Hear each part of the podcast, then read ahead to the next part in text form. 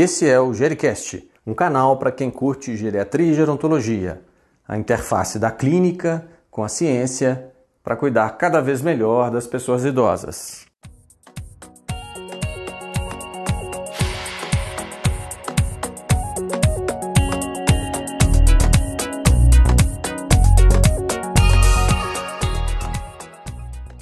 Na noite de 27 de agosto, nós recebemos a enfermeira Rafaela Santos, que é coordenadora de enfermagem na Mais 60 Saúde, para discorrer sobre o tema da imobilidade e os seus impactos na vida da pessoa idosa. Com vocês, a enfermeira Rafaela Santos. Bom, então, boa noite. Sou a Rafaela, sou especialista em saúde de idoso. Atualmente, faço parte aqui da equipe Mais 60 Saúde. É, agradeço muito a oportunidade de participar desse seminário, de discutir um pouquinho sobre esse tema, né? Geriatria e gerontologia, que é tão importante, principalmente nos dias de hoje. Bom, nós vamos falar um pouquinho sobre o olhar gerontológico dos cuidados com pacientes com imobilidade. Para começar a falar de mobilidade, é, eu acho essa imagem muito representativa, né? O movimento, ele é a linguagem do corpo, ele faz parte do desenvolvimento humano, ele é fundamental para a autonomia do indivíduo. Quando a gente pensa em mobilidade, a gente pensa na perda do movimento, na perda da capacidade de deslocamento, de manipulação do indivíduo.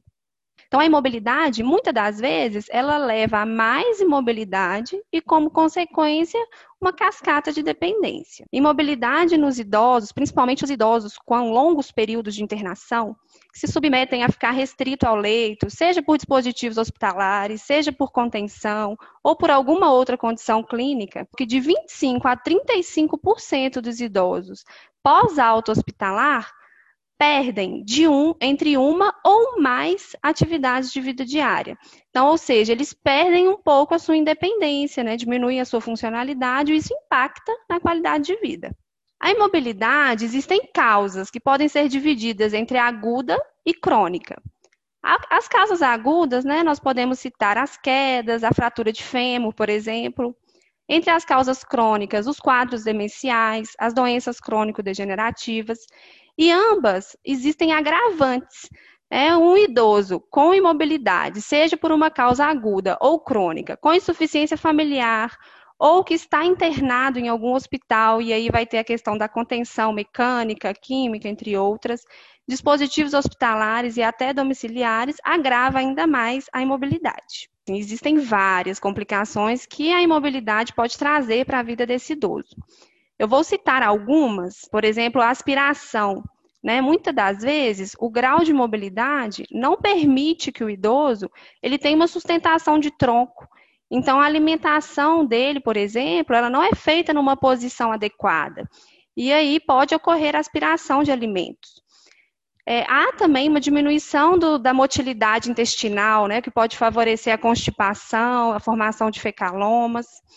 Há uma incontinência urinária pode ser do tipo funcional ou não, mas geralmente com a imobilidade a gente observa muita incontinência urinária do tipo funcional, que como consequência predispõe à infecção do trato urinário, as dermatites associadas à incontinência ou as lesões por pressão, a sarcopenia, entre outras complicações que podem existir um paciente acometido pela imobilidade. Existem graus né, de mobilidade. Nós falamos agora aqui de cinco graus de mobilidade. E esses parâmetros que a gente pode avaliar aí na parte de cima, de deambulação, transferência, capacidade de sentar, né, que é a sustentação de tronco, mudança de decúbito e movimentação de membros, cada perda de algum destes itens vai fazer com que o idoso ele tenha um grau de mobilidade maior. E quanto maior o grau de mobilidade, pior a sua funcionalidade, a sua autonomia. Nessa escala, a gente pode observar na parte de baixo que do, do grau 3 ao grau 5 já é considerado um idoso acamado. Então, o que, que seriam esses graus de mobilidade? A imobilidade grau 1 o idoso ele tem sustentação de tronco, consegue fazer transferência sem auxílio, mas precisa de um dispositivo de auxílio ou da ajuda humana para deambular, não consegue deambular sem auxílio. Já no grau 2, o idoso ele também continua tendo sustentação de tronco, movimenta braços com eficácia, mas não consegue movimentar as pernas sozinho, precisa de auxílio. Ele movimenta as pernas, mas ele precisa de auxílio para caminhar, auxílio para transferência. Então, ele já tem a capacidade de transferência também reduzida. Já na imobilidade grau 3, o idoso ele já não tem a sustentação de tronco, então ele consegue movimentar com eficácia os braços, consegue rolar na cama, né? Então a gente fala fazer essa mudança de posição, mas ele não tem a sustentação do tronco. Então, aquela questão da aspiração do idoso de grau 3 em diante já é uma preocupação. Pela questão da imobilidade, claro que existem outros fatores que devem ser avaliados. A imobilidade grau 4, o idoso também não é capaz de sustentar o tronco, consegue movimentar com dificuldade os membros e já não faz mudança de, de, posição sozinho. É o idoso que tem um maior risco também de lesão por pressão. Já a imobilidade grau 5 é a imobilidade completa, né? O idoso já não consegue movimentar membros também.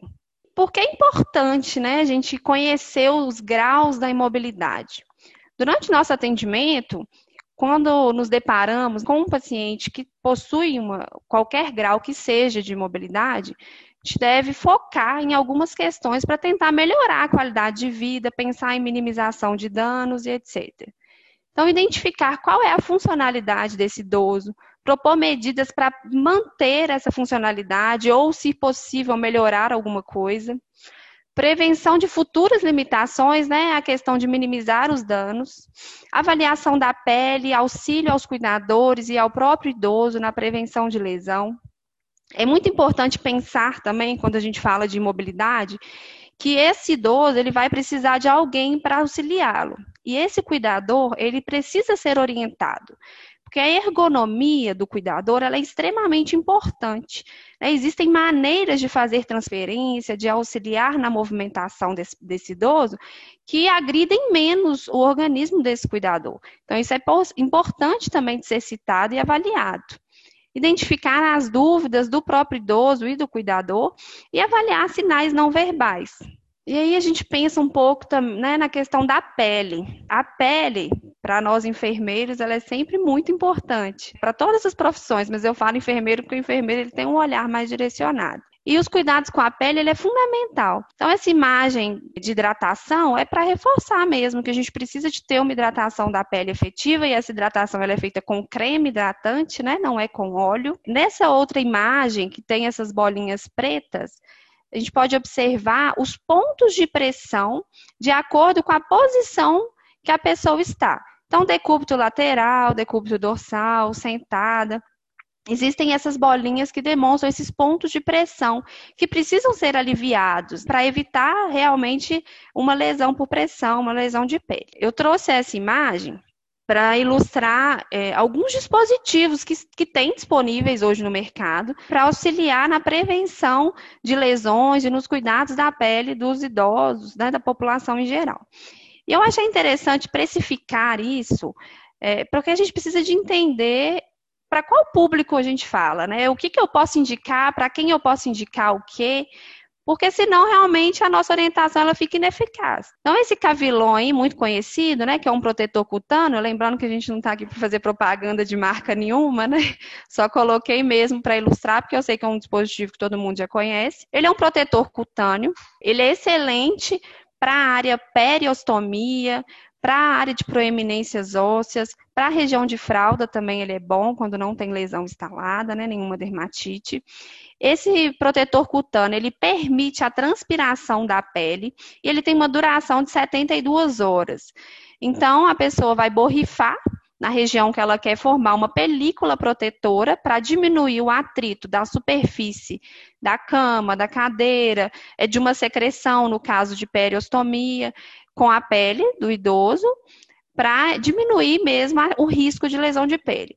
Mas ele tem ali, ó, esse frasquinho 28 ml custa 183 reais. Então não vai ser viável para todo mundo, né? Nem todo mundo vai conseguir ter acesso a esse protetor cutâneo. Existe o óleo mineral, que aí tem de vários preços, encontrei até de oito reais. Entre o óleo mineral e o Cavilon, se eu tiver uma pessoa que tem condições financeiras de comprar, eu vou indicar o protetor cutâneo. Mas o óleo mineral, ele é um emoliente, ele forma uma proteção na pele também, que diminui o atrito da pele com a superfície. Então, para uma pessoa que não tem condição de comprar um protetor cutâneo, eu posso indicar um óleo mineral.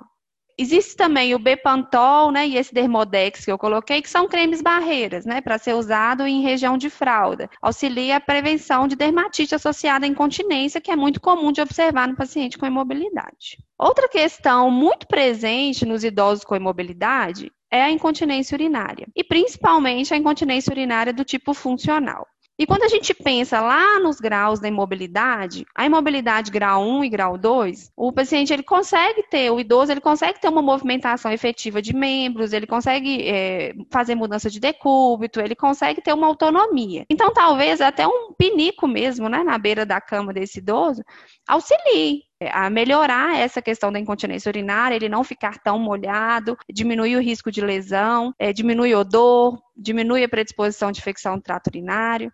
Nós temos os marre, o marreco, a comadre, essa calcinha, né, geriátrica, que tem cueca também geriátrica. Existem também, eu não trouxe, mas existem os absorventes próprios para para perda de urina, e aí tem vários tamanhos, né? No caso de uma incontinência mesmo funcional, o ideal seria um tamanho maior, mas a fralda é sempre a última opção.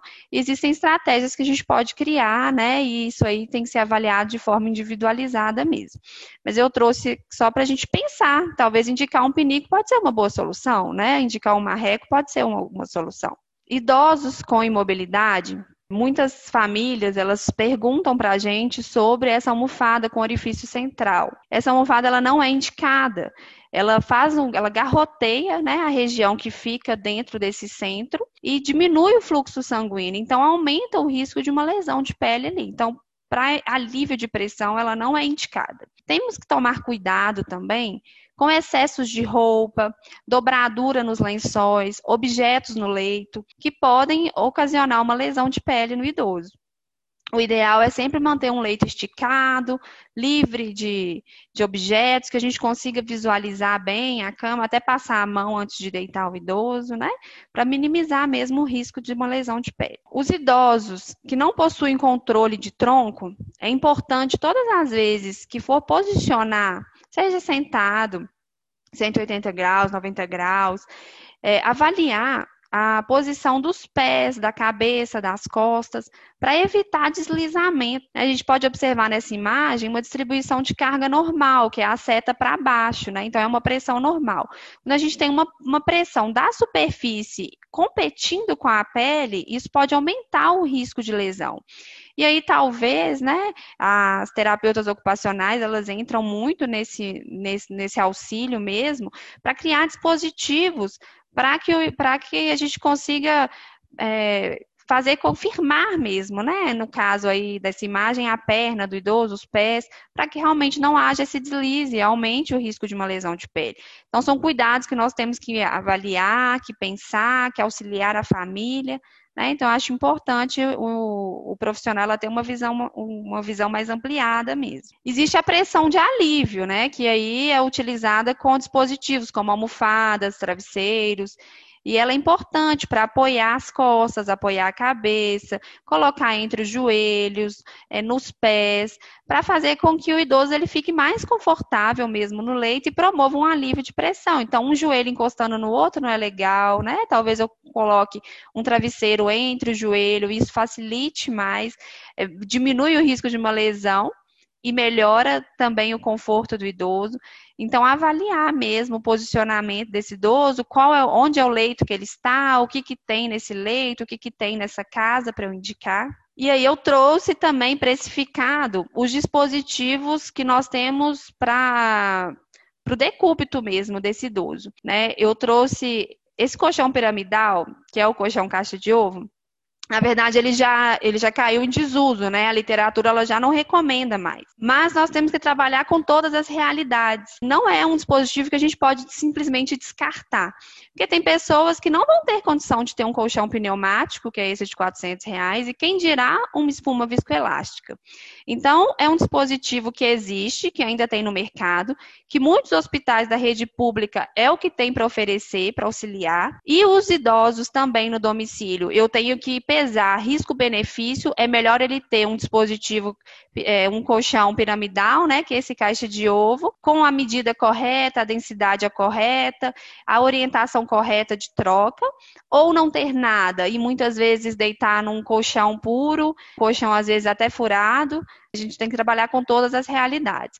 Então, eu trouxe esses justamente para precificar mesmo, para vocês saberem, né? Muitas, muitas pessoas que estão aqui já devem saber que ele caiu em desuso mesmo, mas eu acho que na prática a gente tem que trabalhar com todas as realidades que nós temos. O colchão pneumático, que é esse intermediário aí dos preços, né? Ele custa 400 reais em média, é, consegue mais barato na internet. Ele é um colchão que ele faz alteração de pressão. Tempo todo ele vai fazendo alteração de pressão, então faz um alívio de pressão também. Ele também é um bom dispositivo, ele já é impermeável, então se molhar ele só consegue higienizar facilmente. Como ele é de ar, tem o risco de furar, né? Se ele tiver algum, algum dispositivo em cima, alguma, alguma coisa ponte aguda, mas fora isso ele é muito interessante. E como ele fica sobre né, o outro colchão, caso fure, não vai correr o risco do idoso ficar em algo rígido, né? Outra coisa do tipo. O que nós temos de melhor agora no mercado é realmente a espuma viscoelástica.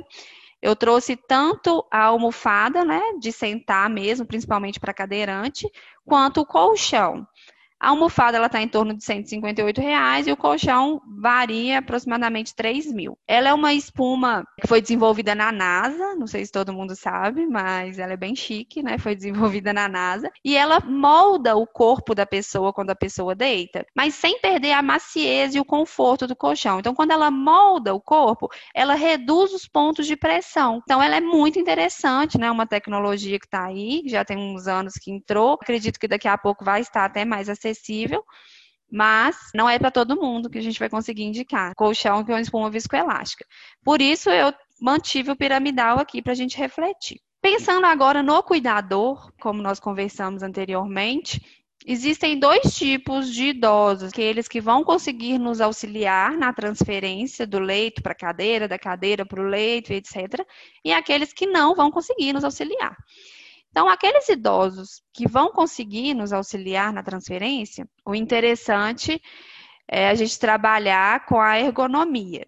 Então, ensinar mesmo o cuidador como se portar, como realizar essa transferência. Movimentar as pernas do, do idoso para o lado, então, numa posição assim de, de sentar mesmo. Apoiar os pés do idoso no chão para ele ter uma estabilidade também, porque ele consegue me ajudar nessa transferência. Fazer com que o idoso fique de tronco erguido, que ele fique sentado mesmo à beira do leito colocar os joelhos do idoso entre os do cuidador para a gente ter uma, um ponto de apoio, colocar as mãos do cuidador nas costas do idoso e fazer o um movimento de levantar, guiando o idoso até o local onde ele vai ficar. Se for sentar numa cadeira, numa poltrona, de preferência, se puder estar próximo ao leito do idoso, ótimo. E quando o idoso não ajuda, aí o peso, né, para o cuidador, ele fica ainda maior. Por isso que existe técnica, que é justamente para tentar aliviar um pouco, facilitar essa movimentação e que ela seja o mais segura possível, né? Porque não adianta o cuidador querer carregar o idoso. Muitas das vezes ele não vai conseguir, né? Nós temos muitos idosos cuidando de idosos. A gente precisa de, de ensinar isso até para questão de risco de queda mesmo. Então, o ideal é fazer uma movimentação em bloco. No caso, esse idoso deitado, é virar ele é, lateral, colocar as pernas para fora do leito, auxiliar no, a subir o tronco, fazer com que ele fique sentado com seu apoio, já que ele não tem sustentação de tronco. Quando estiver sentado, colocar os joelhos do idoso entre os joelhos do cuidador, abraçar o idoso, colocar os braços dele sob a cervical do cuidador, fazer o movimento de levantar colocar no dispositivo que for, seja uma cadeira de roda, seja uma poltrona, que esse dispositivo esteja próximo ao leito também, para evitar ficar caminhando e carregando peso, diminuir o risco de queda também do idoso e do cuidador, né, que é muito importante. Independente se o idoso tem algum grau de mobilidade ou não, mas isso é para a vida, né? Nós temos que indicar e orientar, mas pensando na imobilidade, um idoso que utiliza um dispositivo de auxílio, por exemplo, aqui no caso, né, uma, uma bengala, é observar a borrachinha, né, a borracha antiderrapante desse dispositivo tanto da bengala, do andador, seja qual for o dispositivo, observar o uso, se já não está gasto, se já não está na hora de trocar. Isso é muito importante, né? Porque uma borrachinha que não está adequada pode deslizar e favorecer, propiciar a queda desse idoso. Manter sempre sinalizado degraus, escadas, banheiro com barras de segurança para auxiliar na maior independência e autonomia desse idoso o idoso que consegue fazer mudança de decúbito sozinho, avaliar a questão cognitiva também dele, se vai ser interessante indicar uma grade para colocar no leito ou não. A grade pode dificultar ainda mais a ida ao banheiro, né? Então essas, essas medidas elas precisam ser pesadas e bem indicadas. Verificar dispositivos no chão, por exemplo, tomadas, fios, né? Igual está aqui, que pode propiciar uma queda. Para finalizar, eu achei interessante fazer uma pirâmide para a gente imaginar que se eu tenho uma base de mobilidade e o caminho é realmente uma dependência, né, uma cascata de, de limitações, eu tenho um meio do caminho aí que eu preciso de intervir. Preciso de pensar, de minimizar danos, de tentar estratégias para melhorar a qualidade de vida desse idoso, desse cuidador, dessa família. Então, depois disso tudo que, a gente, que eu falei aqui, né, espero ter contribuído. Espero que a gente tente encontrar o melhor meio do caminho para cada idoso, para cada indivíduo que a gente atender. E eu estou à disposição. Muito obrigada. Obrigado, Rafaela, pela, pela palestra. Estou com vontade de levantar aqui com medo da imobilidade. Tá? Fazer um alívio de pressão é importante. Fazer um alívio de pressão aqui, me movimentar. Eu lembro de um, de um professor meu que comentava numa emergência, né, que a gente pode ter dois perfis de paciente, né? Você pode ter aquele paciente gritando e rolando no chão, e você pode ter aquele paciente que numa emergência está imóvel, né? Que a gente deve sempre priorizar o paciente imóvel, porque o paciente está gritando tem alguma energia para poder se defender, né? Dessas situações de agressão. É, exatamente, é a avaliação não verbal, né? Tem que ser observada. A imobilidade é um gigante da geriatria, é um gigante invisível, né? ele é transparente. Né? As pessoas acham que é natural do, da doença ou do envelhecimento, e você acabou de demonstrar que tem uma série de ações aí que são necessárias para a gente melhorar a qualidade de vida de uma pessoa, né? Eu queria que você colocasse uma. Um... É, exatamente. Queria ver sua opinião numa pergunta colocada aqui. Quando é que é o momento de recomendar para uma família um cuidador formal? Né? Como é que como é que você percebe essa insuficiência, né, de um grupo familiar? E como é que é a sua abordagem para recomendar ter um cuidador profissional? Eu acredito que é sempre uma linha muito tênue. Quando nós cuidamos de um idoso, nunca é um idoso sozinho, né? Sempre tem alguém por trás. E aí a gente tem que ter muito cuidado enquanto profissional de realizar essa abordagem também e de até desmistificar mesmo a questão da instituição, né? Hoje nós temos instituições de longa permanência que são locais extremamente adequados para o idoso. Claro que também tem a questão do custo, igual eu falei em toda a apresentação, né? Que tem que ser levantado. A gente tem que avaliar também qual é a condição dessa família, se essa família ela tem pessoas que pode dividir o cuidado, né? Se existem mais de um que pode auxiliar.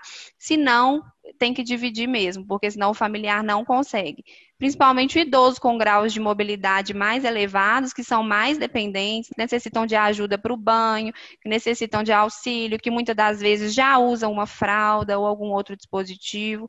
Então, o desgaste do cuidador ele tem que ser considerado. Existem escalas hoje para avaliação né, dessa sobrecarga do cuidador. Eu acho que pode ser um meio do caminho aí para a gente tentar avaliar. Mas é sempre bom a gente ter uma proximidade, conhecer, se vincular. Aqui na Mais 600 fica mais fácil, né? Porque a gente conhece os nossos pacientes, a gente se interage com a família. Eu acho que o caminho é esse. A gente precisa de identificar, não negligenciar, explicar também, né, para o idoso quando ele tem a cognição preservada, e para o familiar, talvez fazer uma reunião familiar mesmo, explicar o que é isso, qual é o futuro, né? O que, que a gente pode prever com essa mobilidade desse paciente, quais são as, quais as demandas que ele tem, tentar ajudar, auxiliar junto com a família uma decisão mais correta. Ótimo. A Maria Elisa fez um comentário, um elogio que você identificou nos pés, umas bolinhas pretas, porque ela é podóloga, né? Então é sempre bom chamar atenção para a pressão nos pés. A Ingrid fez uma pergunta interessante, que a gente tem escalas para avaliar a pele, né? Como a escala de Braden, por exemplo, que em tese deveria ser aplicada pelo, pelo profissional de saúde, pelo enfermeiro. Você conhece algo de, de que os cuidadores possam aplicar ou, ou como é que a gente orienta o cuidador a identificar problemas de pele mais, mais comuns? Na verdade, a Braden, por exemplo, eu gosto muito dela, mas eu gosto dela para o ambiente hospitalar. Acho que para ambulatorial, assim, é, não funciona tanto. É, eu acho que a melhor forma para cuidador não seria uma escala pronta mesmo. Eu acho que é a orientação e avaliar, igual quando, quando a gente orienta um cuidador sinais de risco de alguma doença, sinais de degeneração no quadro demencial, a gente tem que orientar também, olha, se a pele ficar vermelha, se você observar que um local está mais quente, isso não é normal, isso não deve acontecer. Orientar as mudanças de decúbito pelo menos de duas em duas horas, quando o idoso ele não consegue realizar sozinho é, a hidratação da pele com creme hidratante e tá de olho em tudo, né? Inclusive nos pés. É, os pés realmente, ela, ele é um ponto assim, que muitas das vezes as pessoas não, não olham, né? Só olha de diabético, o resto não. Então, eu acho que é um local que precisa mesmo ser avaliado e eu acho que a orientação é o melhor caminho, sabe? Não acredito em uma escala específica para avaliação da pele realizada por cuidador, não. Acredito que a orientação, a educação e o acompanhamento é o melhor caminho mesmo. Gostou desse podcast? Contribua com as suas opiniões, suas sugestões, compartilhe com quem você gosta. Um abraço e até a próxima.